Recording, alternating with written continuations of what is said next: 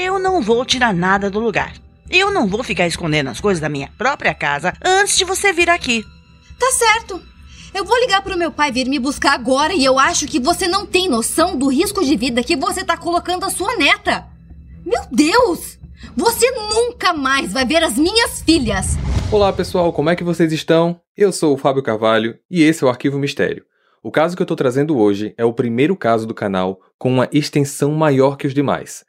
Eu fiz algumas pesquisas adicionais para esse caso, mas a base desse roteiro foi feita exclusivamente pela Tatiana, do podcast Café, Crime e Chocolate, que se vocês ainda não conhecem, vale a pena dar uma conferida.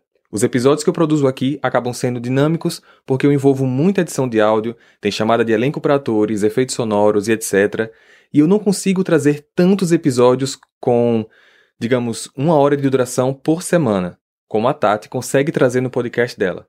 Então, este é um roteiro de um caso que já foi falado lá no Café Crime Chocolate, que com autorização da Tati, eu adaptei para a atmosfera do projeto Arquivo Mistério. Pela primeira vez, eu tenho 15 atores de voz em um único episódio, e vocês vão ver o quão incrível ele está. E como vocês sabem, eu sempre trago um dos atores para bater um papo antes do episódio começar, mas hoje não vai ter. Oh porque eu trouxe diretamente dos Estados Unidos, direto para os estúdios aqui do Arquivo Mistério na Irlanda, a própria Tatiana do Café Crime e Chocolate. Tudo bom, Tati? Tudo, Fábio. Que bom. Bem, eu já dei uma introdução aqui sobre o seu trabalho, mas por favor, fala um pouco mais de você, onde você mora exatamente, a sua profissão, para o pessoal poder te conhecer um pouco melhor. Ah, meu nome é Tatiana Daniel, eu moro na Flórida, aqui nos Estados Unidos, e aqui eu sou detetive particular, trabalho para uma agência de investigação aqui da minha cidade. E eu também tenho uma empresa que faz limpeza de cenas de crimes. Jesus amado. é. Complicado, mas uh, a gente acostuma, a gente gosta do que faz aqui. Mas sobre o Café Crime Chocolate, o que é que os ouvintes podem encontrar lá no seu canal? Bom, no Café Crime Chocolate, a gente tem episódios criminais que acontecem no mundo todo exceto no Brasil, por enquanto, tá? E por mais que eu faça episódios sobre vários lugares diferentes, quando o crime acontece aqui nos Estados Unidos, eu tenho uma facilidade maior a ter um acesso ao inquérito, porque eu tô mais acostumada a esse tipo de pesquisa, uhum. então os episódios saem bem detalhados. Entendi. Que seria então o caso da, do episódio de hoje, a família Watts, né? Que foi um caso que aconteceu aí nos Estados Unidos. Você poderia explicar para a gente como é que foram feitas as pesquisas para a criação desse roteiro, então? Olha, a pesquisa desse caso, ela foi bem intensa, viu? E ela durou alguns meses. Eu acompanhava as notícias de perto na época que o crime estava sendo investigado mesmo. E depois eu fiz o pedido da cópia desse inquérito, que tinha 1930 páginas. Caramba. Então eu estudei tudo direitinho e me informei bem, conversei com pessoas relacionadas ao caso e foi assim que eu montei aquele episódio. Esse episódio que o pessoal agora vai poder conferir adaptado no projeto Arquivo Mistério, é, que eu achei incrível. Assim que eu escutei a primeira vez, eu tentei entrar em contato com você, você me respondeu para explicar sobre o meu projeto e a, aproveitar aqui e agradecer por você ter aceitado eu deixar adaptar o seu roteiro para o canal Arquivo Mistério. Você já escutou, né, esse episódio adaptado? Você achou legal? Achou interessante essa atmosfera com atores, com efeitos? Eu achei demais, Fábio. Olha, seu trabalho é impecável e eu vou falar uma coisa aqui honestamente para você. Eu fico orgulhosa de ver um, um, roteiro meu feito por você de uma forma tão profissional. É, eu não imaginava que ele ficaria daquele jeito, sinceramente. Quando eu quando eu vi, eu pensei, uau! Obrigado. Então, eu gostei muito e eu, eu, eu penso que, quem sabe a gente pode fazer mais vezes isso, né? Sim. Eu adoraria que você fizesse mais vídeos dos meus episódios, porque os, os ouvintes, eles adoram escutar, mas eles querem ver o que tá ali por trás uhum. do que eu uhum. conto, né? Uhum. Então, eu achei uma ideia super bacana a gente trabalhar junto em alguns episódios. Vamos conversar então, viu? Vamos conversar sobre algum outro episódio futuramente. Combinado. Ó, oh, obrigado mais uma vez por ter deixado adaptar o seu roteiro para o meu canal Arquivo Mistério. Obrigado por ter aceito participar desse esquenta aqui do episódio de hoje, tá bom? Obrigada a você por ter feito um trabalho tão bacana e boa sorte aí em tudo.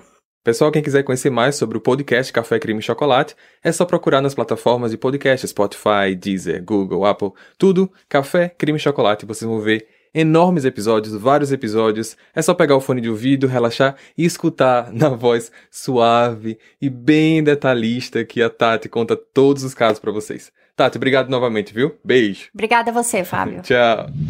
Quero lembrar que vocês podem adicionar a gente nas redes sociais, Facebook, Instagram. É só procurar por Arquivo Mistério.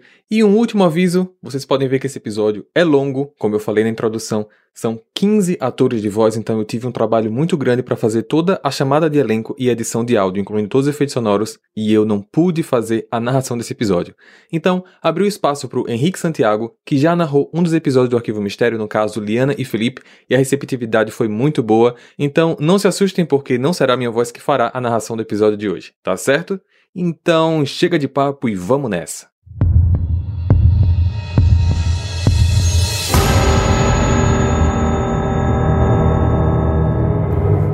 Shenen nasceu no dia 10 de janeiro de 1984 em Nova Jersey. Ela era filha de Frank e Sandra Judzek e ainda tinha um irmão chamado Frank William Judzek. Apesar de já ter trabalhado em diversos lugares, sempre estava envolvida com o ramo de vendas. Trabalhou como promotora em lojas de celulares, em lojas de pneus, era representante de vendas para malas de viagem e o emprego mais recente como funcionária contratada foi numa concessionária de veículos, antes de se dedicar inteiramente a vendas de suplementos nutricionais da marca Thrive, pela empresa Level, na qual ela era registrada como autônoma e o esquema de vendas era aquele de pirâmides, no qual ela fazia parte de um grupo de vendas e montava sua própria cadeia de representantes. O seu pai, Frank, era um dos que estavam num dos grupos subsidiado a ela. Shenen se casou com um homem chamado Leonard King em 2002. Eles acabaram se separando, pois Leonard alegou que ela passava muito tempo se dedicando ao trabalho e, mesmo tentando aconselhamento matrimonial, o casamento acabou seis anos depois, em 2008. O casal não teve filhos. Shenen tinha sérios problemas de saúde, como diabetes e lupus, Durante algumas semanas do ano de 2010, ela estava recebendo mensagens no Facebook de um rapaz chamado Chris Lee Watts. Eram mensagens comuns de alguém interessado em conhecê-la. Shenen demorava muito a responder e às vezes chegava a ignorar, pois ela não estava com cabeça para se envolver com alguém.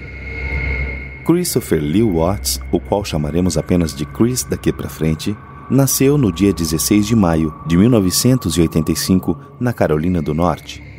Ele é filho de Ronald e Cindy Watts e tem uma irmã chamada Jamie Watts.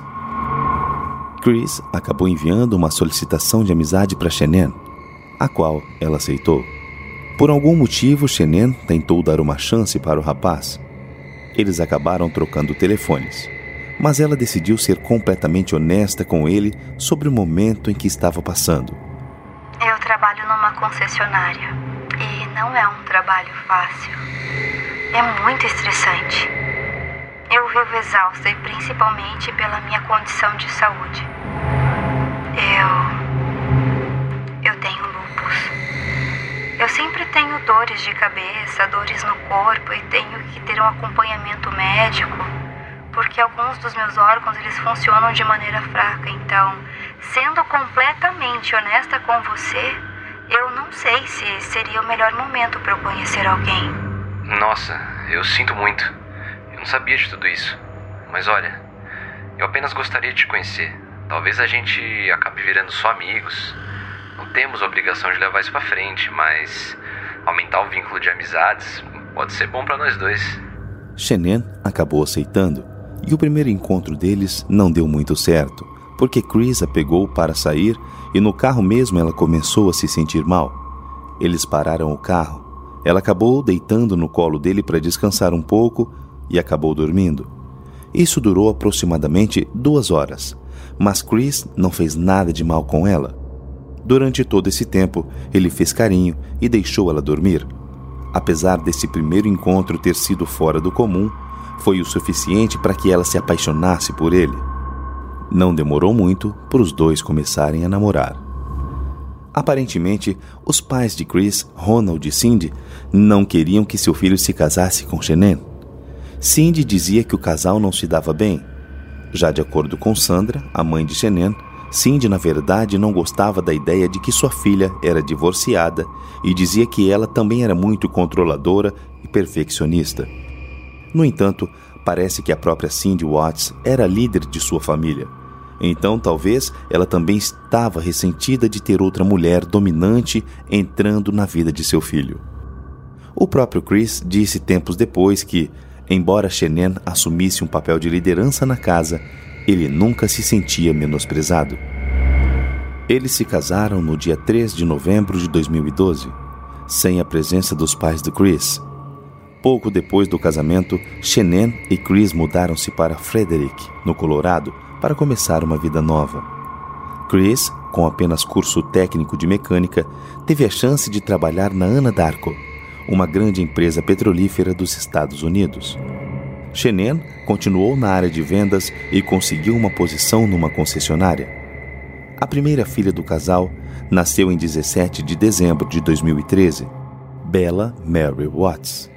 A segunda, Celeste Catherine Watts, chamada carinhosamente de Cici, nasceu um ano e meio depois, no dia 17 de julho de 2015. As duas meninas tinham problemas como asma e alergias graves. Cici nasceu com um esôfago subdesenvolvido, então teve que se submeter a vários procedimentos cirúrgicos. No decorrer dos anos seguintes, as duas ainda precisaram retirar as amígdalas. Foi em 2017 que Shenen começou no ramo autônomo de vendas de produtos nutricionais e seus resultados estavam sendo tão satisfatórios que naquele mesmo ano ela saiu da concessionária e se dedicou exclusivamente a Level. Agora, com maior flexibilidade de horário, ela passou a ficar mais tempo em casa e usava bastante as redes sociais, tanto para trabalhar como para dividir alguns momentos familiares. A doença dela nunca foi algo que ela escondeu, então as pessoas sabiam que ela enfrentava essa luta, e isso acabou sendo algo positivo, pois ela conseguia demonstrar que os produtos que ela representava, os quais ela também usava, davam bastante energia. Nas redes sociais, ela sempre mostrava vídeos dela cozinhando, brincando e cuidando das crianças, saindo com as amigas e mantendo a casa sempre limpa e organizada. E olha, era uma casa enorme, com cinco quartos. Como falei anteriormente, o sistema de vendas desses produtos eram em forma de pirâmide e a empresa premiava os colaboradores que batiam as metas constantemente com viagens. E Shenen sempre alcançava. As viagens com a família também eram compartilhadas nas redes sociais. Devido a essa vida na rede social, Shenen decidiu compartilhar um momento bastante especial para ela. Em 2018, ela descobriu que estava grávida pela terceira vez ela mandou fazer uma camiseta escrita Oops, we did it again, que significa Ops, nós fizemos isso de novo. E posicionou uma câmera em sua casa para registrar a reação do marido. Como é possível ver no vídeo, Chris fica surpreso e feliz, mas no fundo Shenen achou a reação do marido um pouco simples. Além disso, grupos de comentários nas suas redes sociais se dividiam, dizendo que a reação foi maravilhosa enquanto outros diziam que realmente tinha sido um pouco fria. O casal vivia organizando o pagamento de dívidas, principalmente pelas despesas médicas da família. Além de algumas cirurgias anteriores das filhas, em 2017 Shenen tinha passado por uma no pescoço e isso custou 47 mil dólares. Além disso, a filha mais nova, Cici, tinha uma alergia muito grave a alimentos que contivessem qualquer composição oleaginosa castanha, nozes, amendoim, avelã, etc. Isso era tão grave que, se ela ingerisse esse tipo de alimento, poderia ficar sufocada a ponto de parar de respirar. Shenen andava 24 horas com uma EpiPen, que é uma injeção antialérgica instantânea para casos urgentes. A alergia dela era tão delicada que até alguns alimentos que não continham amendoim, por exemplo, mas que eram processados na mesma fábrica de outros alimentos que continham esses elementos, o organismo dela conseguia detectar e reagia. Infelizmente, os Estados Unidos não têm um sistema público de saúde como no Brasil, onde o próprio governo paga por diversas despesas médicas. Mesmo com seguros de saúde, as seguradoras não cobrem tudo, porque realmente é muito caro. Então, todas essas coisas acabavam aumentando as dívidas do casal. A gravidez aconteceu devido a diversas conversas que os dois estavam tendo nos últimos meses, nas quais Chris dizia que adoraria ter um filho do sexo masculino, pois ele poderia sair um pouco desse universo completamente feminino. Esse tipo de argumento é questionável, pois parando para analisar, quando se justifica que um novo filho pode melhorar o relacionamento de um casal, é porque este, por qualquer motivo que seja, está passando por algum tipo de problema.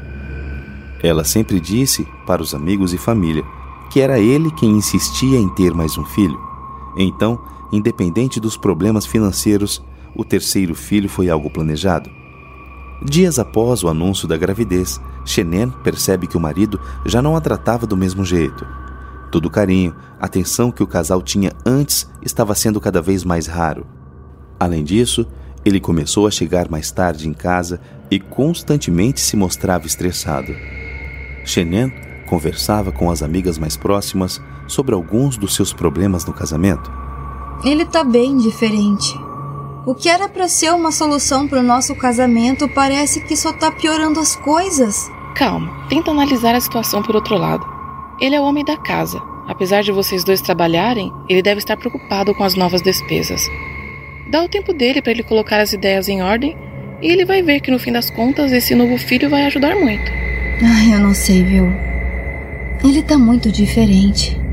Você acredita que ele mal toca na minha barriga como ele fazia na época da Bela e da Cici? É, como eu disse. Ele deve estar assustado ainda. Aliás, vocês já sabem se é menino ou menina? Não.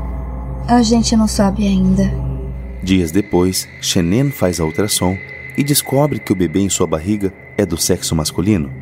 Ela fica muito feliz e conta para Chris, que mais uma vez demonstra felicidade, mas de uma maneira em que ela não esperava. Hey, você se interessa por crimes reais, serial killers, coisas macabras e tem um senso de humor um tanto quanto sórdido? Se sim, você não está sozinho. Se você precisa de um lugar recheado de pessoas como você, Venha conhecer o podcast Pátria Amada Criminal. Todas as semanas tentamos entender o pior da humanidade. Nesse processo a gente ri, chora, fica brava, fofoca, porque afinal de contas é assim que a gente fala quando está entre amigos. Suas novas melhores amigas trevosas estão aqui no Pátria Amada Criminal. Esse fato aconteceu um dia antes de uma viagem que a família tinha programado para aproveitar as férias escolares das meninas que eram no verão americano, entre maio e agosto. Isso aconteceria da seguinte maneira: seriam seis semanas de férias, das quais as cinco primeiras Shenen viajaria com as filhas para a casa dos pais dela e Chris ficaria trabalhando, mas na última semana ele se juntaria à família e iriam para uma praia chamada Myrtle Beach, na Carolina do Norte, que inclusive seria a primeira vez que eles levariam elas para conhecer o mar. Shenen continuaria trabalhando, ela conseguiu uma autorização temporária para poder representar o produto na região que os pais delas moravam nesse período de seis semanas. Bem, essa era a primeira vez que o casal ficaria afastado tanto tempo e também que Chris ficaria sozinho. Shenen deixou tudo organizado e viajou. Ambos tinham mania de organização e se afastar da casa por tanto tempo assim fez com que ela organizasse até a comida do marido para os dias seguintes, deixando alguns congelados. Esse comportamento do casal era bastante conhecido. Pelos próprios vídeos nas redes sociais, é possível ver a casa sempre impecável, com tudo sempre muito bem organizado. Já no primeiro final de semana, algo muito perigoso aconteceu. Shenen foi passar a tarde na casa dos sogros, levando as meninas para ver os avós e outras crianças que estariam lá. Contudo, a reunião que deveria ser para animar as crianças acabou numa discussão muito séria entre ela e a sogra. Shenen tinha ligado para os sogros para lembrar de retirar os alimentos que continham amendoim, castanha e etc. do alcance de Cici, pois por algum momento de desatenção de qualquer um dos adultos, ela poderia acabar ingerindo e ser fatal. Mas ao chegar na casa, Shenen já nota uma bombonière de pistache numa mesinha ao lado do sofá da sala. No decorrer do dia, Cindy, a avó das meninas, deu sorvete que continha amendoim para todas as crianças, mas claro, não deu para Cici, e deixou ela assistindo todas as outras tomando seus sorvetes. Shenen ficou muito enfurecida com a atitude da sogra.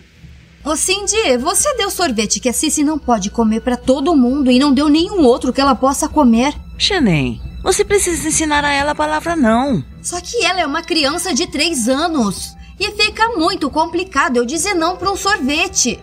Se você não tirar essas coisas do alcance da Cici, a gente não tem como vir na sua casa. Eu não vou tirar nada do lugar. Eu não vou ficar escondendo as coisas da minha própria casa antes de você vir aqui. Tá certo. Eu vou ligar pro meu pai vir me buscar agora e eu acho que você não tem noção do risco de vida que você tá colocando a sua neta. Meu Deus! Você nunca mais vai ver as minhas filhas! Shenen e Cindy ligavam para Chris, mas cada uma contava sua versão. Já o avô das meninas preferiu não se envolver e falou que preferia cortar o relacionamento com a Shenen e com as crianças por um tempo até que a poeira baixasse. Lembrando este era o primeiro fim de semana das férias e as meninas agora não iriam mais ver os avós nas semanas seguintes. Chris ficou do lado de Shenen, pois ele, como o pai, sabia do perigo que o alimento causa à sua filha, falou com a mãe e disse que ela não veria as crianças por um tempo. Contudo, mais uma vez, isso não mudou em nada o comportamento dele com a esposa. Durante a viagem, Shenen esperava que eles mantivessem contato todos os dias, pelo menos vendo as crianças por videochamada. Contudo, não foi bem assim que aconteceu. Ele continuava frio e mal dava beijo de despedida ao desligar o telefone. As reuniões que ela tinha marcado para representar e vender os produtos, ela estava cancelando. Mas ela tentou melhorar a situação com o marido de alguma maneira. Mesmo de longe, ela comprava alguns livros de autoajuda pelo Amazon, cópias para ela e para ele mas quando ele recebia os pedidos, ele acabava jogando no lixo, sem nem mesmo abrir qualquer pacote. Ela comprava também alguns programas de esporte em pay-per-view para deixar o acesso na casa deles e ele nunca chegou nem a baixar. Os vídeos que a Shenen postava nas redes sociais não demonstravam tantas alegrias e sorrisos como nos vídeos anteriores. Sem perceber, ela estava deixando transparecer que ela estava passando por algum problema. Na última semana das férias, quando Chris se juntaria à esposa e às filhas, Xenen acreditava que seria o momento para reatar os laços. Mas a situação, na verdade, só piorou. Ele não a beijava e até evitava chegar perto. Quando ela ia a seu encontro, ele arrumava um assunto com alguém para sair de perto ou pegava alguma das meninas para brincar. Na hora de dormir era a mesma coisa. Ele ficava na sala da pousada assistindo TV e acabava dormindo no sofá. Isso aconteceu nos dois primeiros dias, quando então, no terceiro, ela não aguentou e foi conversar com ele. Como você fala para mim que não tá acontecendo nada? Tá na cara que tem alguma coisa errada. O que tá acontecendo? Shannon, é o seguinte. Eu. Eu não quero mais esse filho. Hã? O quê? Shannon não acreditava no que estava ouvindo e ficou em choque por vários minutos. Ela não conseguiu dormir naquela noite e chorou a madrugada inteira. Pela manhã, Chris chega no quarto. Shannon, é, me desculpe. Fique calma, tá? Tem algo acontecendo dentro de mim, mas não se preocupe. Eu vou resolver isso. Mas, mais uma vez, suas atitudes não mudaram. Faltando apenas três dias para acabar a viagem, ela não conseguiu aproveitar e desabafava com as amigas em todos os grupos em que ela participava. Grupo de apoio ao lupus, grupo de apoio às crianças com alergias, etc. Ela também chegou a mandar mensagens para o próprio Chris. Numa destas, ela diz: Se você quer terminar, se não me ama, não quer fazer isso dar certo, se não está mais feliz e só está aqui por causa das crianças, eu preciso que você me diga. Ele respondeu: eu não estou ficando só por causa das crianças. Elas são minha luz, não importa onde eu esteja. Eu só não estou certo do que está à minha cabeça. Shenen também mandou uma mensagem em particular para sua melhor amiga, Nicole Atkinson. Chris me falou ontem à noite que não quer mais o nosso terceiro filho, que está feliz apenas com a Bela e a Celeste. Ela completou o texto com diversos emojis tristes. Mais tarde, ela ainda acrescentou ele mudou eu não sei quem ele é. As férias em família acabam. Eles retornaram para casa no dia 8 de agosto. Dois dias depois, no dia 10, Shannon já tinha uma viagem para uma conferência de vendas no Arizona. Ela ficaria lá por dois dias, retornando na noite do dia 12. Ainda dá tempo de cancelar a viagem, aí eu fico aqui com vocês. O que, que você acha? Não, não se preocupe. Vai ficar tudo bem aqui. Eu cuido das crianças e dois dias passam rápido. Pode ser. E o que você acha da gente viajar para Aspen na próxima semana? Podemos deixar as meninas com uma babá e o fim de semana seria só nosso. É, pode ser. Antes de viajar, Shenen, como sempre, deixou tudo organizado. As roupas das meninas, as comidas dele e das crianças separadas. E, inclusive, as meninas tinham uma festinha de aniversário para ir lá no condomínio deles mesmo, e ela deixou até as roupas prontas e os presentes embrulhados para Chris não se preocupar com nada. Ela deixou tudo no balcão da cozinha e ainda uma carta para ele, escrito a próprio punho, que dizia mais ou menos o seguinte: Meu querido Chris, não sei por onde começar. Tenho saudade dos seus abraços, de te ver, de te cheirar. Vou me comportar e me dar bem com a sua mãe. Eu sempre lutarei pelo nosso casamento e por você. Sempre, sempre, sempre. Com amor, Xenem. Essa carta provavelmente não foi lida. No sábado à noite, 11 de agosto, antes da conferência, perto das seis da tarde, ela liga para o Chris para saber como estão as crianças, falar com elas e dar boa noite antes que elas dormissem. O casal tinha o costume de colocar as crianças na cama às 7h30. Eles ficavam lendo historinhas até que elas dormissem por volta das 8 horas. Contudo, Chris não atendeu o telefone. Ela mandou algumas mensagens de texto que também não foram respondidas.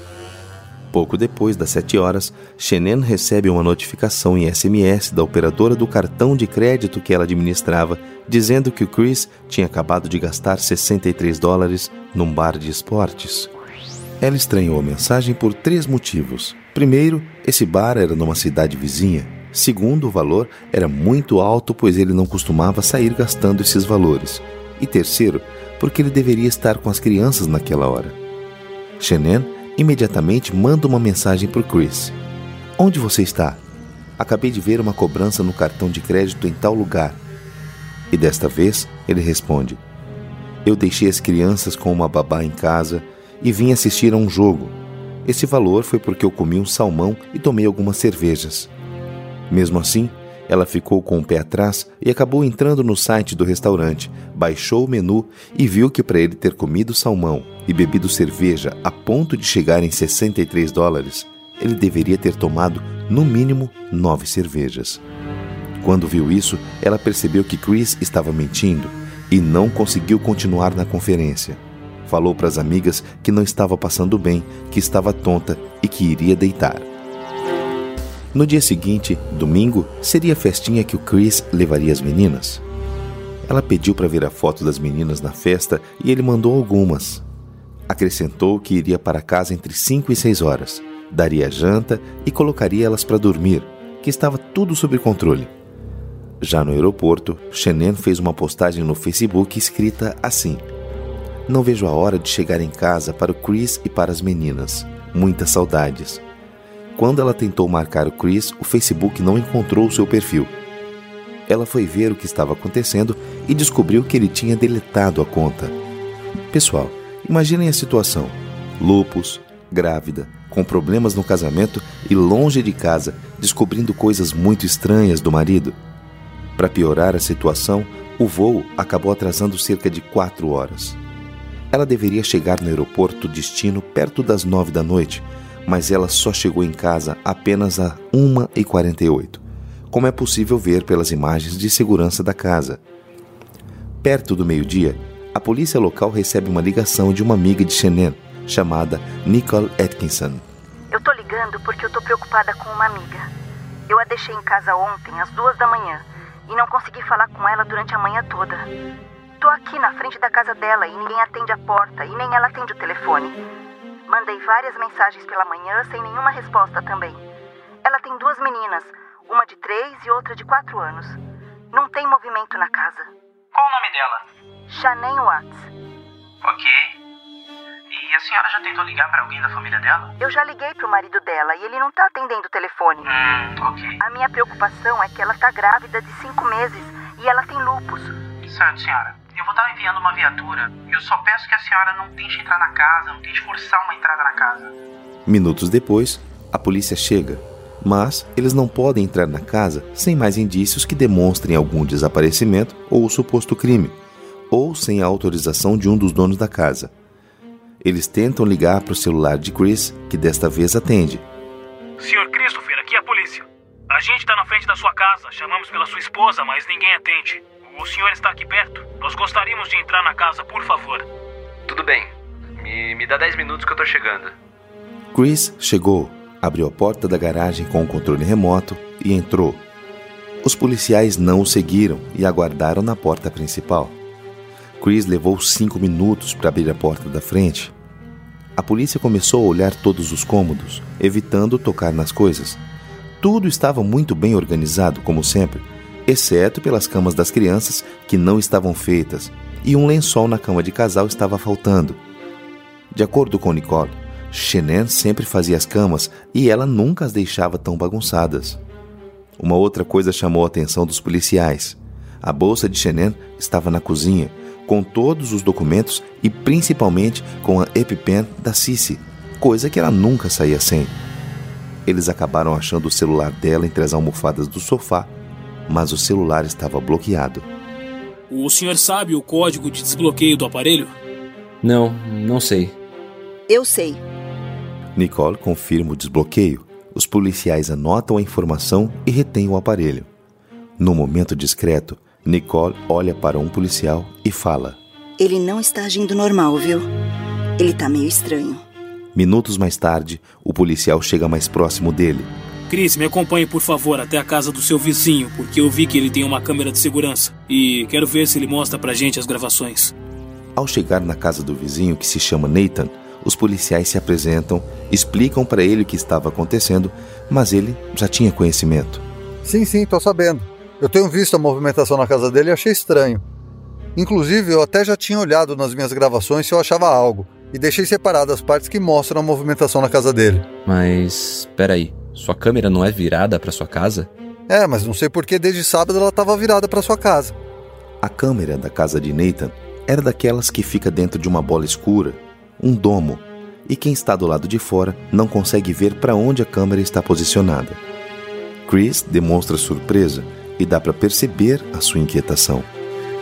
Nathan começa a colocar os vídeos no monitor e é nítido o estresse do Chris quando as imagens aparecem na tela. As imagens mostram a Shannon saindo do carro na madrugada e entrando em casa a 1h48. A próxima imagem é registrada apenas 4h50 da manhã. Chris dando ré na caminhonete dele que estava parada na rua e a posiciona como se fosse entrar na garagem. Ele abre a porta da garagem, entra e sai três vezes, cada uma das vezes carregando coisas e colocando dentro do carro. Não dá para ver exatamente o que é. O que o senhor estava fazendo nesse momento? São as minhas ferramentas de trabalho. Tava aguardando para ir trabalhar. O senhor usa elas com frequência? Sim, sempre. Não seria mais fácil já deixar elas no carro, já que aparentemente são pesadas? Você tira e põe todo dia? Sim, todo dia. É, meu carro fica sempre na rua. Eu não confio em deixar elas dentro do carro porque alguém pode levar tudo. Nunca vi você fazendo isso não, Chris. Chris fica sem saber o que fazer ou dizer. É, só um minuto, eu já volto. Ele sai da sala e nessa hora o Nathan conversa com o policial. Olha só, esse cara não tá agindo no normal dele não. Ele não fica inquieto nunca, tipo, se balançando assim. E eu posso te garantir que ele nunca colocou o carro dele desse jeito na garagem. Pode perguntar para qualquer um aqui. Ele é calmo, quieto, e o fato dele ficar falando demais o tempo todo me deixa meio desconfiado. Com essas imagens, a polícia consegue uma autorização para o registro do GPS da caminhonete, que era da Ana Darko. Pelo fato do desaparecimento incluir duas menores de idade, a polícia imediatamente aciona o Amber Alert. Ao mesmo tempo, distribuíam panfletos pelo bairro. Na manhã do dia seguinte, 14 de agosto, dois canais de televisão já estavam na casa do Chris para entrevistá-lo. Eu espero que elas estejam em algum lugar seguro com as crianças, mas não sei, ela pode ter fugido também. Em situações como essa, os jornalistas são instruídos pela polícia para que façam algumas perguntas específicas e a câmera precisa estar a alguns metros de distância para que o corpo do entrevistado seja visto e a polícia possa fazer análise da linguagem corporal posteriormente. Num desses questionamentos, Chris é perguntado se eles tiveram alguma briga antes dela sumir. Não foi uma briga. Foi uma conversa bem emotiva, mas só isso que eu tenho a dizer.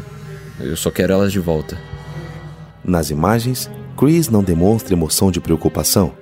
Se mexe muito e sempre com os braços cruzados. Ao mesmo tempo em que acontece a entrevista, tem uma equipe dentro da casa analisando o ambiente, coletando novas evidências, mas desta vez com cães farejadores. Até o lixo do casal foi recolhido. Com o relatório do percurso da caminhonete em mãos, a polícia envia drones para refazer o caminho que o Chris fez assim que saiu da garagem de casa naquela manhã.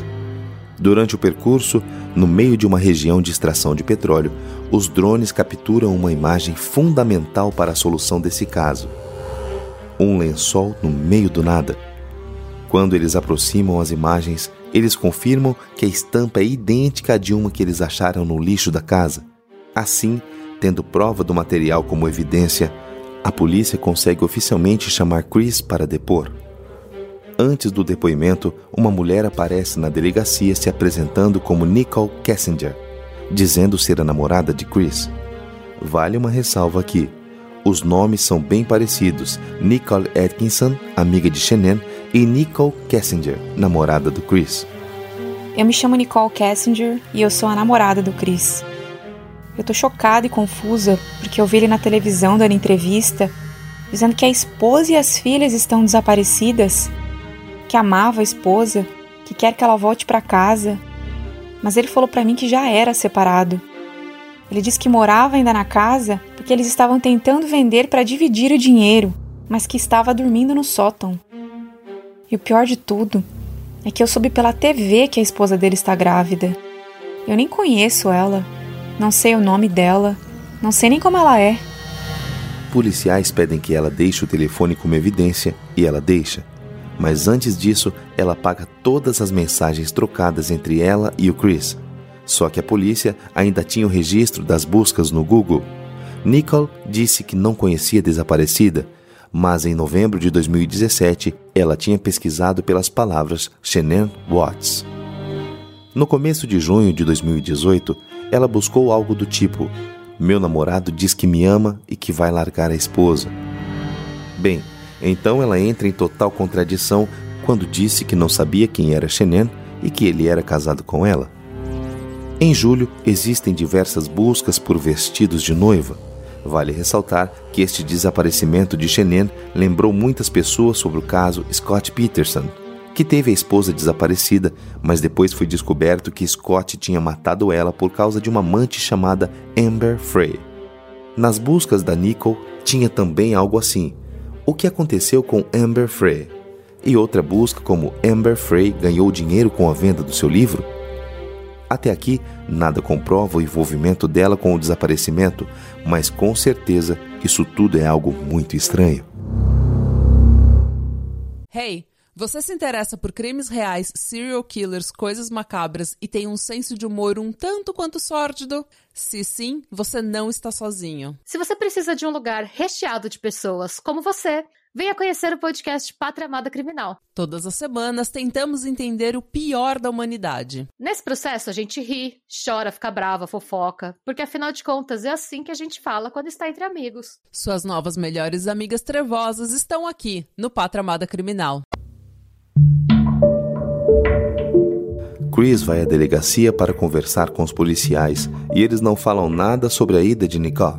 Fingem que não sabem desse relacionamento extraconjugal. Lá, ele explica um pouco do que aconteceu naquela noite. Você disse na TV que tiveram uma conversa sobre o casamento. Pode me contar o que aconteceu? Falei como me sentia, sobre o que eu pensava a respeito de nós nas últimas seis semanas. E A melhor forma de se conhecer é ficando sozinha. Concordo. Eu expliquei que não sentia mais química entre a gente. Fiquei emotivo e chorei muito. O que você acha que aconteceu? Que ela fugiu, que foi sequestrada? Bom, primeiro eu pensei que ela estivesse na casa de alguém, esfriando a cabeça. Mas depois de hoje, das viaturas, dos cachorros, eu começo a pensar que ela foi sequestrada. Certo. Mas se alguém sequestrou, tem que ter sido alguém conhecido, porque não tem sinal de nada mexido ou quebrado na casa. E isso está me deixando maluco. Você acha que tem alguém que sua esposa conheceu e ultimamente tenha ficado mais próxima? Se ela fez isso, foi bem escondido, se for o caso, porque eu nunca suspeitei. Mas agora vamos falar de você, certo? Ok. Vi fotos suas de anos atrás e vejo você agora na minha frente. Você está bem em forma. Uhum. Quando os homens começam a trair ou querem trair, geralmente isso acontece. Me fale sobre isso. Eu nunca traí minha esposa. Você sabe que estamos investigando tudo e nós precisamos chegar a uma conclusão, certo? Certo. Você faria um teste do polígrafo? Sim, sem problema. O teste foi agendado para o dia seguinte, dia 15. A agente, Tammy Lee, muito bem preparada, conversa um pouco com ele para deixá-lo à vontade. Bem, vou te explicar sobre como isso funciona, mas não se preocupe, não vai apitar nada para você. Certo, eu nunca fiz isso antes. Eu sei, isso não é algo comum de se fazer. A gente vai começar do começo e eu preciso que você fale como se estivesse contando para um amigo que ainda não sabe do que tá acontecendo, certo? Preciso que você relate tudo o que aconteceu. Eu acordei de manhã, ah, falamos sobre vender a casa e nos separar. Ela te acusou de alguma coisa? Como mulher, ela perguntou. E eu disse que não. Certo. Bem, eu quero que você tenha confiança no fato de não ter ligação nenhuma com o desaparecimento, porque vamos descobrir hoje. E espero que você saiba que se você tem alguma ligação com o desaparecimento, seria idiotice fazer o polígrafo hoje. Eu sei. A agente liga o equipamento em Chris. O teste vai começar, por favor, não se mexa. Com relação ao desaparecimento, pretende responder tudo em verdade? Sim. Seu nome é Christopher? Sim. Você causou o desaparecimento de Shinen? Não. Mentiu sobre a última vez que viu Shinen? Não. Eu preciso que você respire normalmente. Você tá inconsistente. Ok, certo. Desculpa. Tudo bem. Você sabe onde a Shinen está agora? Não. Você causou o desaparecimento de Shinen? Não. Mentiu sobre a última vez que viu Shinen? Não. A agente começa a medir a pressão arterial de Chris e desliga o equipamento. Certo. Como tá se sentindo? Tudo ok? Tudo certo. Ela sai da sala para conversar com outro oficial e retorna com ele para finalizar o processo. Eu chamei o Greyhan aqui para falar dos resultados, certo? Certo. Bem, ficou muito claro que você não foi honesto durante o teste e eu acho que você já sabe disso. Você não passou no teste do polígrafo. Agora a gente precisa conversar sobre o que aconteceu e eu acho que você tá pronto para fazer isso. Eu, eu não menti no teste para você, eu juro. Chris, pare. Eu. Pare, está na hora. Eu. Pare, respire. Eu quero que você respire fundo agora. Há algum motivo para suas dores? Quando as pessoas guardam coisas, elas ficam doentes fisicamente. Dá pra ver no seu rosto, desde que você entrou aqui, eu vi que você queria se livrar e acabar com isso. E eu agradeço, porque você sabia que ao sentar nessa cadeira você não ia passar no teste. Você sabia que eu ia descobrir, porque eu falei e você continuou. Parecendo algo do tipo: Quer saber? Eu preciso colocar para fora, preciso falar o que aconteceu. Não estamos aqui para brincar. Estamos também para ajudar e a gente precisa saber o que aconteceu. Tudo que eu disse, eu não menti no polígrafo. E eu, eu não sei mais o que eu posso dizer. Chris. Eu não. Você não passou no teste. Eu sei que você estava mentindo. A questão é o que aconteceu com Shannon, Bella e Celeste. Certo. Certo, então vamos falar sobre isso. Não deixa isso se prolongar, por favor. Eu não quero que isso se prolongue. Eu só quero que elas voltem. Mas você sabe que elas não vão voltar. Você sabe disso. Eu traí ela. Eu sei. E a gente sabia da Nick e não precisávamos perguntar sobre ela no polígrafo. Eu não acho que ela tenha feito algo para machucar alguém. Vamos deixar ela fora disso e voltar para sua esposa e suas filhas, certo? Certo. A agente Temi pega algumas fotos e mostra pro Chris. Essas são suas filhas e você não derramou uma lágrima. Não veja isso como se eu não amasse elas. Certo, então me explique por que você tá chorando pela esposa que vai deixar, mas não chora pelas filhas desaparecidas. Shenem fez algo com elas? N não, eu não sei. Você sabe. Shenem fez algo com elas e você sentiu que tinha que fazer algo com Shenem? Eu posso falar com meu pai? Sem problema. Se eu trouxer ele aqui, você pode contar a ele o que aconteceu? Eu preciso falar com ele. Eu tô aqui há quase 5, 6 horas. O pai de Chris entra na sala e os agentes saem. O que está acontecendo, Chris? Eu não passei no polígrafo. Não me deixar sair. Tem algum motivo para isso? Quando conversamos naquela noite, nós discutimos ali com ela sobre separação e, e tudo mais. E eu não quero mais protegê-la. Protegê-la de quê? Eu não sei mais o que dizer. O que aconteceu, Chris? Matei ela. Você o quê? Ela sufocou as meninas. As meninas estavam azul. Ela matou? Sim, eu surtei e acabei matando ela. Ai, meu Deus, meu filho. O interrogatório durou mais de seis horas. Minutos depois, os agentes retornam para a sala para continuar falando com Chris e Ronnie continua lá. Eles já sabiam da conversa porque ela estava sendo supervisionada. Você fez a parte difícil. Pode nos dizer onde elas estão? elas morreram. Não tem como trazê-las de volta. Onde elas estão? o que vai acontecer? A gente vai tirar elas de lá. Elas ainda são suas filhas. Você ainda é o pai delas. Não quero que elas fiquem lá. Você não vai querer que outra pessoa encontre. Acredita em mim. Chris não consegue falar nada. Ele pega as fotos que estão na mesa, uma caneta e aponta os locais. Ele escreve a letra S de Xenen perto do lençol e as letras B de Bela e C de Celeste nos tanques de petróleo da Ana Darko. Uma equipe de mais de 30 pessoas trabalharam no esvaziamento dos tanques, conseguiram retirar as meninas e na área do lençol eles também conseguiram encontrar Xenen. Chris ficou preso por mais de três meses, aguardando o julgamento, enquanto a polícia montava o um inquérito com base em que ele seria o responsável por todos os crimes. Na teoria dos promotores, ele havia planejado se livrar da família para ficar com a amante e não ter que pagar pensão nem encarar as consequências sociais de um divórcio. Aparentemente, ele queria começar uma nova vida do zero.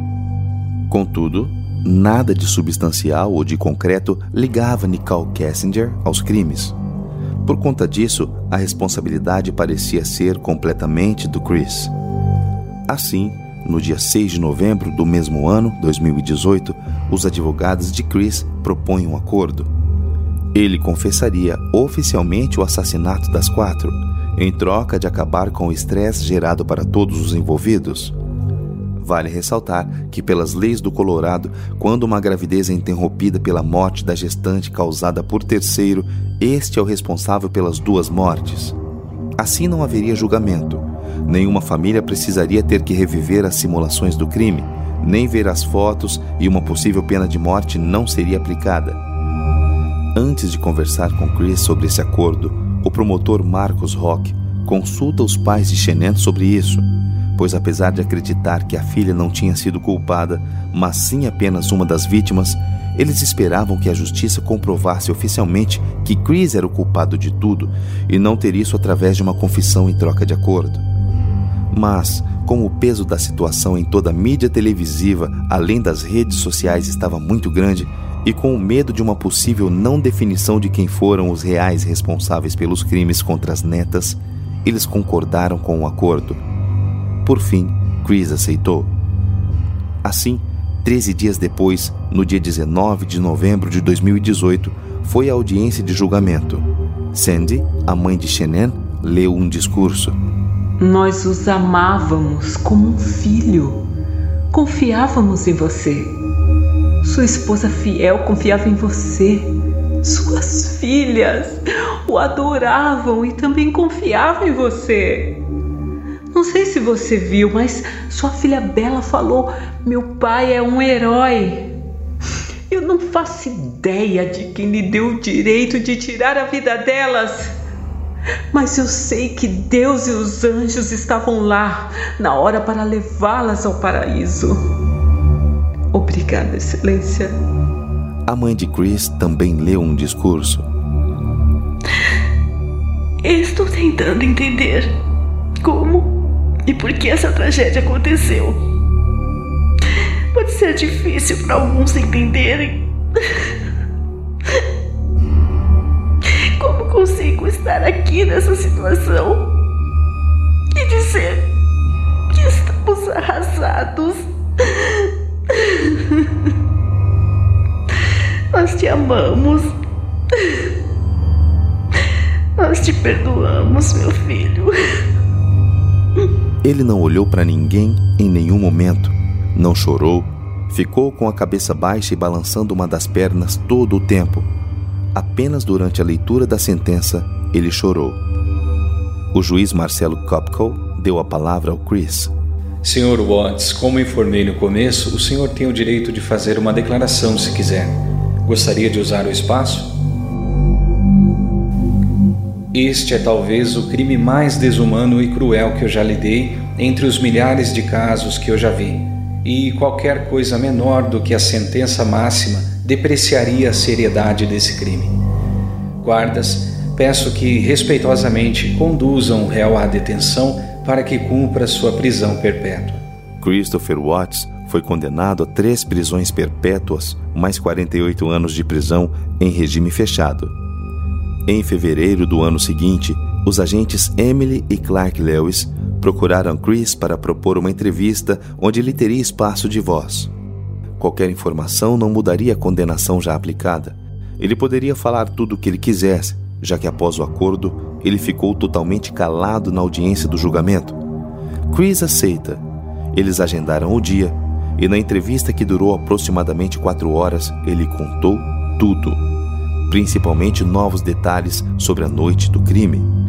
Esse caso não termina aqui. Acho que vocês pensaram que, como seria longo, seria apenas um único episódio, mas não, tem mais. A parte 2 vai ser lançada próxima semana, então fiquem ligados. Vou trazer o que aconteceu com a amante do Christopher, alguns fatos meio sobrenaturais na casa dos Watts, algumas descobertas da polícia e principalmente as partes mais importantes da entrevista do Christopher. A Netflix fez um documentário sobre esse caso, é só procurar lá Família Watts que vocês encontram. Lá tem muito mais mensagens de textos trocadas entre as pessoas envolvidas no caso e também muito mais imagens. Compartilhe esse episódio para ajudar no crescimento do canal, adiciona a gente nas redes sociais, a gente também tá no YouTube, então eu vejo vocês na próxima semana no episódio parte 2. Combinado? Até lá! Hey! Você se interessa por crimes reais, serial killers, coisas macabras e tem um senso de humor um tanto quanto sórdido? Se sim, você não está sozinho. Se você precisa de um lugar recheado de pessoas como você, venha conhecer o podcast Pátria Amada Criminal. Todas as semanas tentamos entender o pior da humanidade. Nesse processo a gente ri, chora, fica brava, fofoca, porque afinal de contas é assim que a gente fala quando está entre amigos. Suas novas melhores amigas trevosas estão aqui no Pátria Amada Criminal.